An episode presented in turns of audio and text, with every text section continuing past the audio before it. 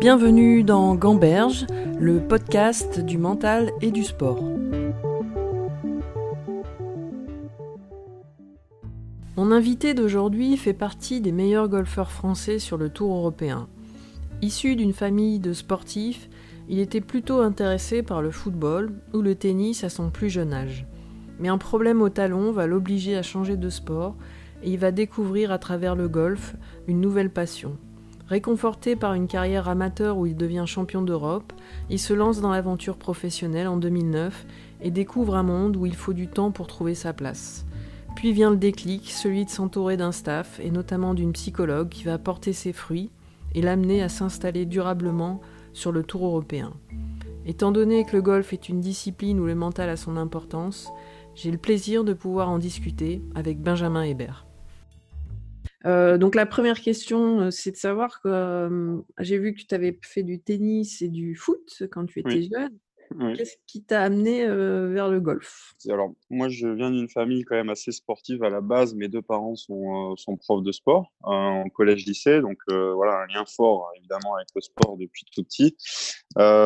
j'ai commencé à jouer au tennis tout gamin parce que mes parents jouaient. J'ai fait du foot parce que je voulais jouer au foot. J'avais envie de, de, me faire des copains. Donc, voilà. Et en fait, il s'est trouvé qu'aux alentours de 10 ans, j'avais un problème de croissance au niveau du talon. Mes talons me faisaient souffrir après chaque entraînement de foot parce qu'ils étaient un peu affaiblis par la croissance et un manque de calcium. Du coup, le, médecin m'avait conseillé d'arrêter le foot. Ben, mon père se mettait au golf à ce moment-là et puis je l'ai suivi. Euh, je l'ai suivi comme ça et ça s'est fait vraiment euh, par hasard. Et, euh, et voilà, c'est rigolo. Parce que c'est pas c'est pas quelque chose que qu'on connaissait, c'est pas quelque chose de famille. Voilà, en plus nous on était à Brive, c'est pas forcément une ville euh, de golf, euh, mais euh, mais du coup voilà, la ville de Brive à ce moment-là faisait un, programme pour découvrir des sports un peu méconnus comme le golf. Je crois qu'il y avait le, tir à l'arc, enfin voilà, des sports qui sont moins d'actualité que le foot, le tennis et ce genre de trucs là. Et du coup mon père mon, mon, père allait voir et puis lui a vite accroché et à partir de là, moi j'ai commencé à à le suivre un petit peu euh, quand il allait faire ses premiers parcours euh, à Brive, au golf de Brive-Planche-Torte. Et après, enchaînes, enfin, tu commences les, compétitions jeunes et tout. Alors moi, j'ai toujours eu l'esprit énormément euh, compétiteur, évidemment, depuis bon, au tennis forcément, au foot aussi, même si c'est différent, c'est collectif.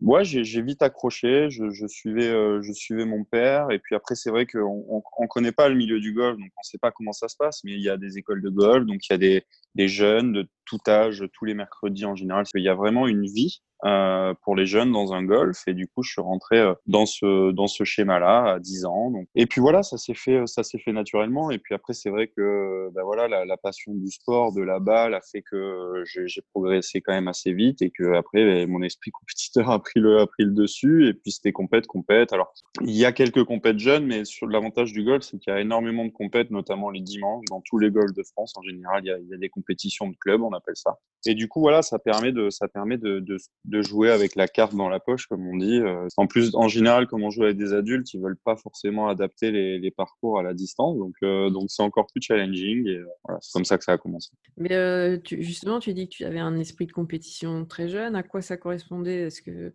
est-ce que tu l'as eu dès tout petit Tu avais envie de tout gagner Ouais, c'est ça. Ouais, tout, dès tout petit, envie de envie de faire de la compète, envie de se confronter aux autres, envie de gagner. Ouais, c'est dans, dans les gènes de famille. je je pense plutôt de mon, mon père parce qu'il a un caractère assez fort. Ma mère est sportive aussi, mais un peu plus, un peu plus tranquille. Donc je dirais que c'est quand même le côté, de, côté paternel, mais je pense qu'il y a aussi un peu du, du côté maman. Ouais. J'ai vu que tu avais découvert ensuite le surf. Oui, exact. tu euh, avais mis entre parenthèses un peu le golf. Qu'est-ce qui t'a fait euh, finalement choisir euh, En fait, mes parents ont été mutés en Polynésie française, Tahiti, quand j'avais 14 ans. Donc chamboulement de vie, hein, parce que quand on passe de Brive-la-Gaillarde au centre de la France et, et, aux îles euh, du Pacifique, c'est pas tout à fait la même chose. Voilà, arrivé à Tahiti, 14 ans, euh, donc après 4-5 ans de golf, euh, donc je jouais toujours au golf, mais c'est vrai que trouvais qu'évidemment une île comme Tahiti, l'océan qui est proche, c'est un sport que je fais depuis 15 ans maintenant et j'ai jamais fait aucune compétition de surf, donc c'est rigolo. Mais après, bon, le surf, tu te, tu te challenges aussi toi-même selon les conditions qu'il y a, les vagues, la taille, tu te fais tes trucs dans ta tête. Donc j'ai découvert le surf, c'est vrai que pendant un an, j'ai quasiment pas joué à Tahiti parce que le golf t'es pas à côté. Et puis en fait, après, au bout d'un an, je me suis familiarisé avec les gens, je me suis fait une super bande de potes, on s'est éclaté pendant trois ans tous les week-ends à aller jouer au golf. Donc, ce qui veut dire que le golf n'est pas, enfin voilà, c'est aussi un, lieu convivial, un sport convivial où on partage énormément de choses avec ses, euh, avec ses adversaires, entre guillemets, bien que l'adversaire numéro un reste le parcours. Ce qui fait que ça donne un petit, euh, petit truc en plus, je dirais, au golf. Donc, euh, donc, donc voilà, donc de, de, 14 à 18 ans à Tahiti et de 15 à 18, on va dire golf, pas mal. Voilà, pendant un an, j'ai, un peu abandonné. Et quand tu es adolescent, tu rêves de quoi? Est-ce que tu rêves d'une carrière professionnelle, par exemple? Euh, ben, je rêve de pas grand chose, honnêtement. Euh, moi, j'avais pas forcément euh, vu le cursus que j'avais dans chaque sport que je faisais, même si j'avais un petit truc, je me débrouillais bien, j'avais pas forcément l'envie d'en faire euh, mon métier parce que je, je, savais déjà tous les, tous les sacrifices et la difficulté d'y arriver. Maintenant, c'était quand même dans un petit coin de ma tête, mais je me destinais vraiment pas à ça. J'ai fait le choix en seconde de partir sur un métier du sport quand même, rester un lien avec le sport. À Tahiti, j'avais intégré une section particulière en lycée. Euh, il y avait vraiment beaucoup de, beaucoup de sports différents représentés. On était une quinzaine. Euh, le but, c'était vraiment de, de dessiner au, au, métier du sport et notamment STAPS. Quand je passais mon bac, mes parents m'ont dit, écoute, voilà, si jamais tu as ton bac, on te laisse deux ans pour jouer au golf et, euh, j'ai eu mon bac, je sais pas comment, honnêtement. Et du coup, ils avaient pas trop le choix, ils étaient un peu obligés, ils s'étaient engagés de, de, me laisser cette opportunité-là. Donc euh, là, tu démarres une carrière euh, amateur euh, dans le golf, oui. qui est d'ailleurs réussie finalement. Oui, à, pas mal. À quel moment tu décides que tu vas passer pro euh, donc, je, je, rentre de Tahiti à 18 ans. On, essaie de trouver un endroit déjà pour que je puisse euh, m'entraîner. Et on a trouvé le golf de Moliette. Et à partir de ce moment-là, je me suis dit, allez, en, tout cas, je vais essayer de, de, me laisser le plus de chances possible pour y arriver. Alors, évidemment, j'avais, beaucoup de choses à apprendre. J'avais beaucoup de, beaucoup de choses à faire parce que pendant quatre ans à Tahiti, j'étais quand même pas mal isolé. Voilà. Donc, je suis arrivé à Moliette. J'étais avec un copain de Tahiti. On a atterri à, à l'académie qui était encadré par Christophe Berthet à cette époque-là. Et voilà, c'est le début d'une aventure de cinq ans, euh, trois ans en amateur. Alors j'ai eu la chance d'être quand même repéré assez vite, donc convoqué à des stages fédéraux. Euh, et puis après, j'ai quand même rapidement intégré les, équipes de France euh, grâce à quelques bons résultats. Et puis après, par contre, à partir de 2007, donc un an et demi après avoir pris la décision de faire que ça, j'ai été champion d'Europe individuel. Donc ça, ça a quand même vraiment lancé le truc à, mort. Quoi. Avant, je faisais des bons résultats, j'essayais d'y croire, mais je connaissais peu finalement le milieu du golf, encore, encore moins le milieu du monde professionnel. Quand tu as quand même un titre comme ça, plus de trois résultats solides, et que tu vois que tu fais partie des meilleurs Français, tu commences à croire en toi, et puis tu continues vu que ça fonctionne. Et à ce moment-là, tu te projettes plutôt euh, sur une carrière pro ou ça vient tout doucement?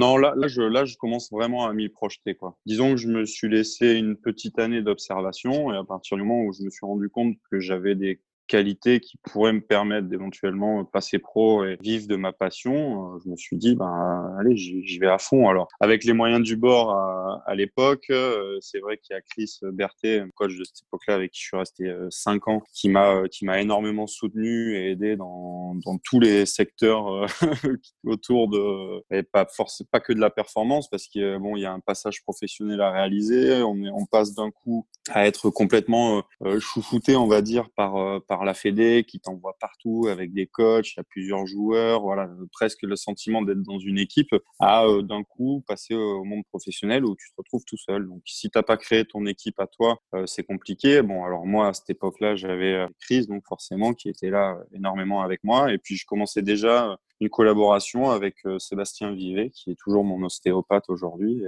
Euh, donc c'est chouette, ça fait de, de, belles histoires à raconter. ouais, c'est clair.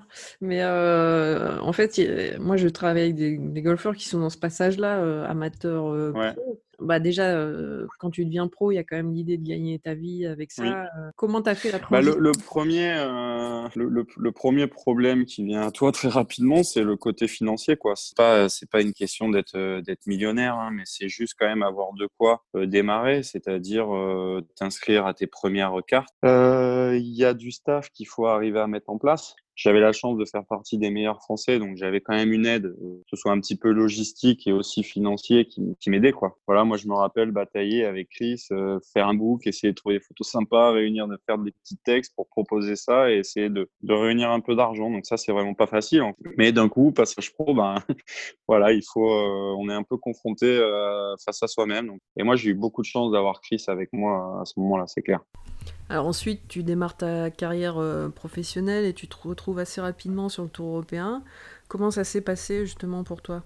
Alors, j'ai eu une première année un peu. Euh, en fait, j'ai eu une grosse désillusion parce qu'au moment de mon passage professionnel, j'ai complètement raté mes cartes. Du coup, je me suis retrouvé sur le Alps Tour. Bon, de toute façon, c'est pas grave. Il faut bien commencer quelque part. Donc, j'ai commencé sur le Alps Tour, qui est une super école et qui permet de, voilà, si tu joues bien, de, de, de gravir les, les, échelons. Donc, j'ai rapidement fait des bons résultats. J'ai eu des invitations de la fédération pour jouer sur le Challenge Tour, la deuxième div. Et, euh, et là aussi, ça s'est plutôt bien passé. Donc, j'ai fini l'année sur le Challenge Tour. J'ai gardé ma carte sur le Challenge Tour. Et à la fin de l'année, au quart, j'ai eu le droit d'accès au, circuit européen pour, la, pour ma deuxième année professionnelle. Donc c'était bien et, euh, et ça m'a surtout permis de prendre énormément d'expérience parce que bon voilà j'étais pas prêt clairement je le savais euh, mais je m'en suis vraiment servi euh, voilà comme comme une année de comme une année d'école d'apprentissage une, une super année d'expérience évidemment j'ai raté la carte à la fin de l'année mais ça te donne voilà, tu touches, tu touches du doigt ce que tu veux faire, où tu veux aller, et ça te donne vraiment envie de t'accrocher pour, euh, pour, faire partie de, de ce circuit-là. Quoi. Et comment tu, tu, vis le fait de, bah, de repartir sur le Challenge Tour, de repartir l'European Tour, enfin les, un peu les, les tours parce que la, la, c'est compliqué. La, pour la première fois, ça allait parce que bon, voilà, comme je te disais, je n'étais pas forcément prêt, donc c'était pas une grosse désillusion. Justement, j'ai pris ça vraiment comme une année de voilà ouvre bien les yeux, prends tout ce que tu as à apprendre, euh, apprends, instruis-toi, et puis euh, ça te servira pour plus tard. Donc voilà comment j'ai pris le truc. Après, en 2011, je suis redescendu sur le Change Tour, et, euh, et bon, à ce moment-là, je me suis séparé de Christophe, on a arrêté, ça faisait cinq ans qu'on travaillait ensemble. J'ai pris un nouveau coach, Laurent Cabane, et euh, pendant six mois, on, on, cherchait un peu, on travaillait, et puis au bout de six mois, ça s'est mis en place euh, assez follement, et j'ai gagné trois tournois du Change Tour en, en cinq tournois. Euh, donc, euh, donc ça, c'était top. C'était cool parce que bon, voilà, j'aurais très bien pu, euh, entre guillemets, me, me, péter le cerveau à la fin de l'année d'avant en me disant, et voilà, machin, t'as pas le niveau, t'es nul, etc. Et euh, en me disant, non, mais c'est normal, t'étais pas prêt, sers-toi de ça. Et puis bon, ben, l'année d'après, tout de suite, ça, ça réexplose, entre guillemets. Donc, c'était super, euh, voilà, c'était très bien. Et, euh, et, à partir de là, pendant euh, deux ans, ça a été, euh, ça a été compliqué. J'ai voulu trop en faire, j'ai voulu surjouer, j'ai voulu euh, me surentraîner, j'ai voulu faire trop de choses. Du coup, j'étais vraiment pas bien partout en fait, que ce soit dans mon jeu, que ce soit dans ma tête. Et du coup, ça, ça, ça, se reflétait aussi sur euh, sur ma vie d'à côté. Forcément, j'étais triste, j'étais pas heureux, j'étais voilà. Donc euh, c'est c'est ça a été une période pas facile. Donc je suis redescendu. Euh, enfin, euh, j'ai pas gardé ma carte en 2012 sur le Tour. En 2013, j'ai une année compliquée sur le Challenge Tour. Où, où j'ai fini loin aussi. Donc là, je commençais vraiment à, me poser des questions. Enfin, voilà, est-ce que tu es prêt à faire des efforts euh, s'il y a à faire? Est-ce que, enfin voilà, comment comment comment tu peux faire pour euh, pour entre guillemets euh, retourner la la spirale qui était vraiment pas bonne à ce moment-là? Et bah, comme souvent, j'ai fait un peu le bilan des gens qui avaient autour de moi. Je me suis dit qu'il serait peut-être important à ce moment-là de, de changer de coach et d'aller voir quelqu'un qui a beaucoup d'expérience de ce niveau-là. Et, euh, et du coup, c'est comme ça que je me suis retrouvé à aller voir Olivier L'Église, donc qui est un coach euh, évidemment renommé et connu dans le, dans le milieu du, du golf français. Et, euh, et pareil, on a travaillé ensemble pendant tous cinq ans. Voilà, donc longue relation aussi.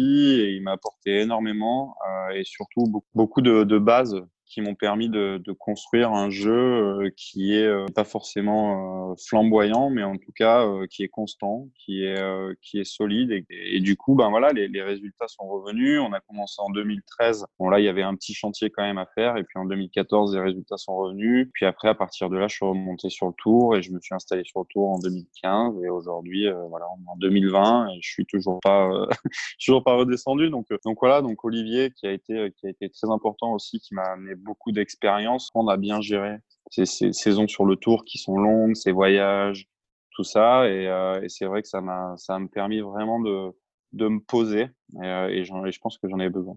Mais comment tu as géré cette impatience à avoir des résultats nouveaux Tu vois, qu'est-ce que tu disais dans ta tête pour t'accrocher, pour continuer?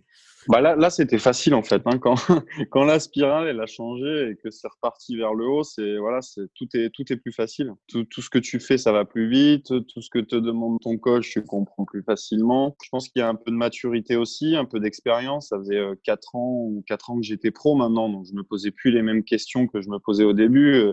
Euh, est-ce que je vais être capable de gérer? Est-ce que je vais y arriver? Est-ce que je savais que j'avais le niveau de jeu Mais après, c'est toute la gestion autour euh, de la carrière entre guillemets. Ben voilà, bien s'entraîner, bien programmer ses saisons, euh, bien dormir, bien manger. Enfin, c'est des trucs entre guillemets cons, hein, basiques, mais mais c'est ce qui, moi, c'est ce qui pêchait un peu. Je voulais un peu tout faire en même temps. En fait, j'avais du mal à ouvrir un tiroir fermer l'autre, profiter, mais tout en m'entraînant, etc. Et puis bon, au fur et à mesure, maintenant, j'ai compris que il y avait vraiment, enfin, si tu veux vraiment aller en haut, il y a vraiment des sacrifices à faire, des, choix à faire et des faut s'y tenir. Et puis, euh, puis on verra bien ce que ça donne. euh, justement, donc c'est en, en 2015, tu as un déclic. Euh, qui fait que tu décides de, de t'entourer d'un staff et notamment d'une psychologue. Enfin, comment c'est venu ce truc-là de se dire maintenant il faut que je passe pro dans, ma, dans mon environnement aussi? Ouais. À ce moment-là, je faisais partie d'un team de sponsors qui s'appelait euh, ING Golf Team et, euh, et c'était euh, le, le, le, créateur de l'équipe, Eric, qui, qui s'était renseigné, qui lui croyait énormément justement à l'apport euh, à l'apport psychologique de d'une personne hein, d'un psy ou d'un prépa mental enfin de quelqu'un spécialisé là-dedans. Au début j'étais pas forcément j'avais pas le sentiment d'en avoir besoin euh, dans le sens où, euh, où, bon ça se passait quand même plutôt bien même si c'était pas évident mais quand j'étais en position de gagner en général 90% du temps je gagnais. À savoir qu'à cette époque-là j'avais déjà quand même gagné six tournois sur le Challenge Tour. Parce que pour moi la prépa mentale c'était vraiment que sur le parcours voilà j'avais pas compris l'essence de la psychologie. Est-ce que je fais de la psychologie Moi, je fais pas de la préparation mentale ou de l'imagerie avec Mariam. Euh, et j'avais pas compris tout ce que ça pouvait m'amener. Et puis j'ai rencontré Mariam. Euh, J'avais rencontré une autre personne, mais lui, il est plutôt sur euh, la programmation, neuro, tout ça, plus que de la psychologie. Et, euh, et du coup, j'avais trouvé ça hyper intéressant les deux. J'avais euh, bon voilà, je m'étais un peu questionné. Euh, j'ai essayé de prendre le plus et le moins de chacun. Et, et finalement, j'avais euh, j'avais décidé de, retourner voir Myriam et, euh, et bien m'en a valu et j'en suis très heureux euh, aujourd'hui. Mais justement, c'est intéressant parce que au final, dans le sport, il y a beaucoup plus de sportifs qui vont vers la préparation mentale que la, psychologie du sport, j'en sais quelque chose.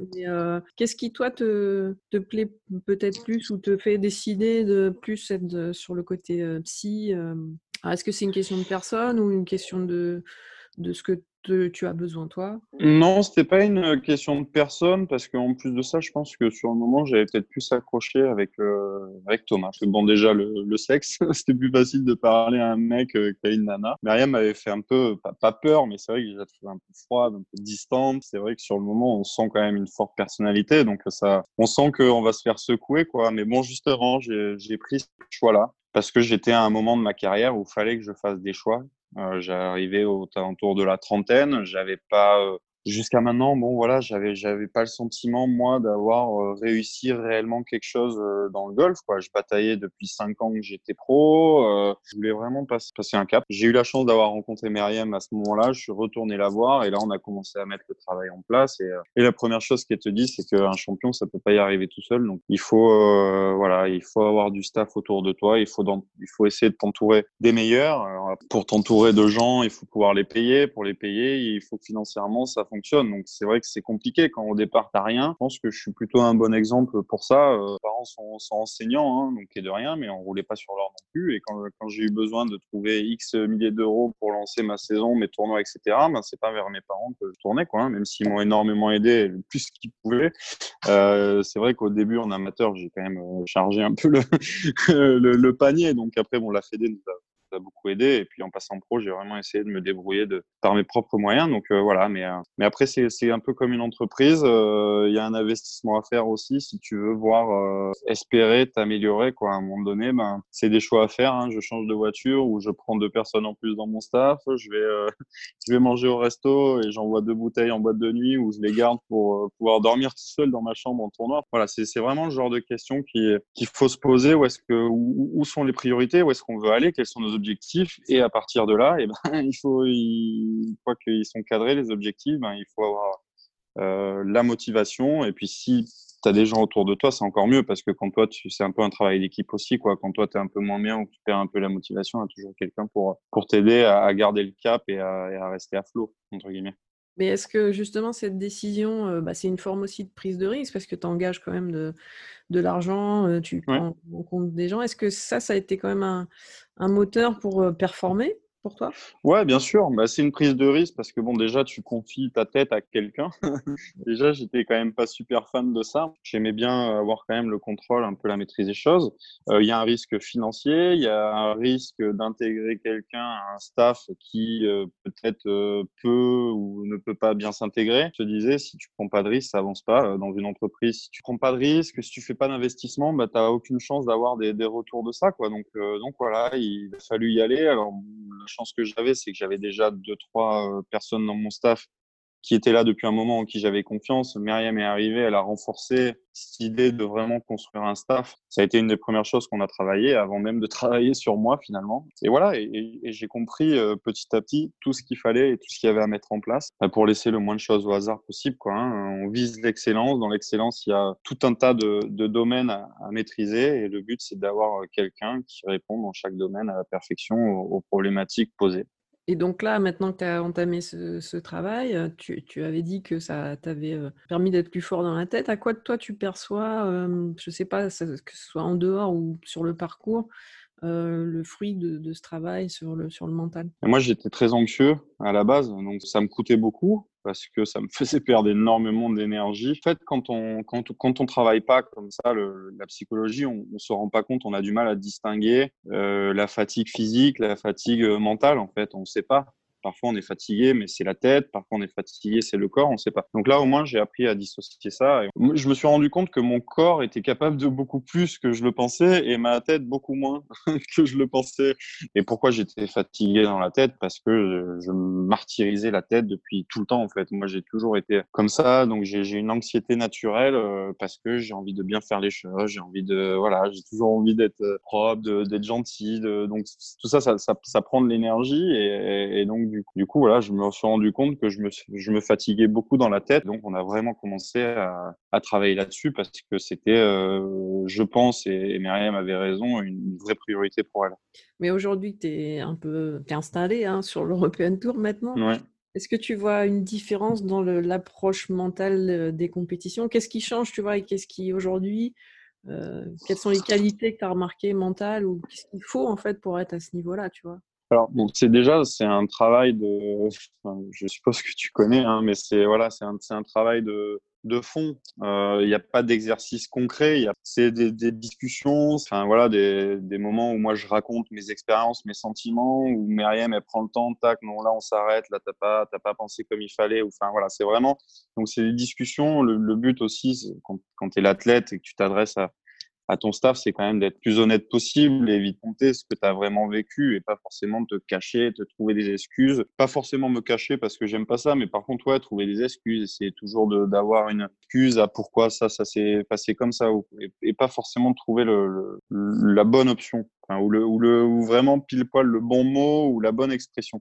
Donc voilà, donc on, on travaille là-dessus, on fait des débriefings après, euh, voilà, je travaille une semaine, enfin une fois par semaine avec Myriam à travers Skype, euh, une heure. En général, on débrief de la semaine passée, quand même plutôt après les tournois. Donc, déjà, apprendre, apprendre à s'analyser aussi, c'est important, hein, parce que du coup, ça te permet quand tu es sur le parcours de, de pouvoir être réactif euh, sur, le, sur le moment en fait et pas perdre de temps pendant un quart d'heure, 20 minutes, une heure à ressasser ou à te projeter. Donc si tu es dans le moment présent, l'anxiété elle est diminuée au maximum. Que ce qui crée l'anxiété, c'est en général, c'est quand même plutôt de te projeter euh, vers, euh, enfin, de te projeter. Et moi, c'était quand même plutôt mon truc. Euh, me dire ah machin, et si je fais ci et si je fais ça. Enfin bon, comme comme beaucoup, je pense, un parcours de golf, c'est quand même très long. On a évidemment énormément de temps d'avoir des millions d'idées qui nous traversent la tête. Donc euh, donc voilà, nous, on est là pour faire de la compétition, on est là pour être performant. Euh, et dans ces cas-là, eh ben, il faut réussir à être le plus disponible mentalement, physiquement et techniquement possible pour réussir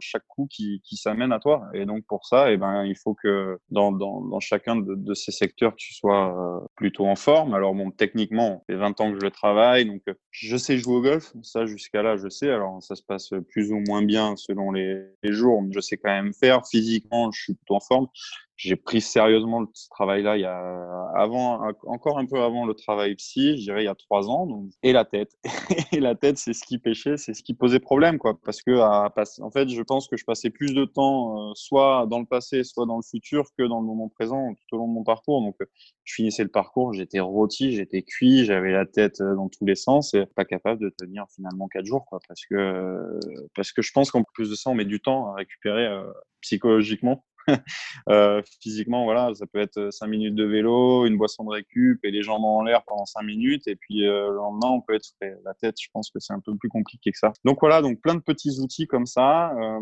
nous, on fait de la mindfulness, donc c'est de la méditation en pleine conscience. Ça me c'est un petit exercice de cinq minutes que je fais les matins, mais qui me permet finalement de garder un, fil rouge euh, et coller à ce petit discours intérieur que, qui ressasse dans ma tête euh, toute la journée pour bien l'intégrer et que ça me suive de la partie et que dans les moments où ça part moins bien que d'habitude, euh, je, puisse avoir un, petit, euh, voilà, un petit quelque chose auquel me raccrocher pour me remettre le plus vite possible disponible dans le moment présent. Retrouvez-moi pour la deuxième partie de cet entretien dans le prochain épisode.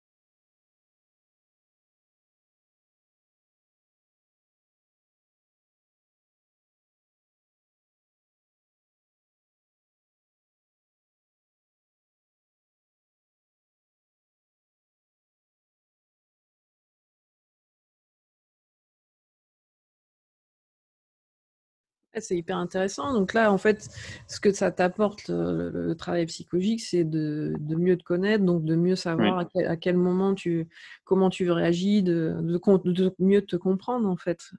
Exactement. C'est ça qui te permet d'être consistant dans, ce Mais complètement. Et puis ça te permet aussi à la fin de la semaine de, faire un débrief cohérent, pas complètement à la rue en disant ah, putain j'ai fait ci, j'ai fait ça. Voilà, en gros, moi, ça m'a permis de, de me calmer, d'être euh, d'être moins dur avec moi aussi, de mieux me comprendre, de mieux me connaître. Et, euh, et, je, je pense que c'est le but, en fait. Parce que si tu arrives à anticiper euh, tes émotions et que tu arrives à les contrôler, euh, alors je dis pas qu'il faut rester de glace, justement.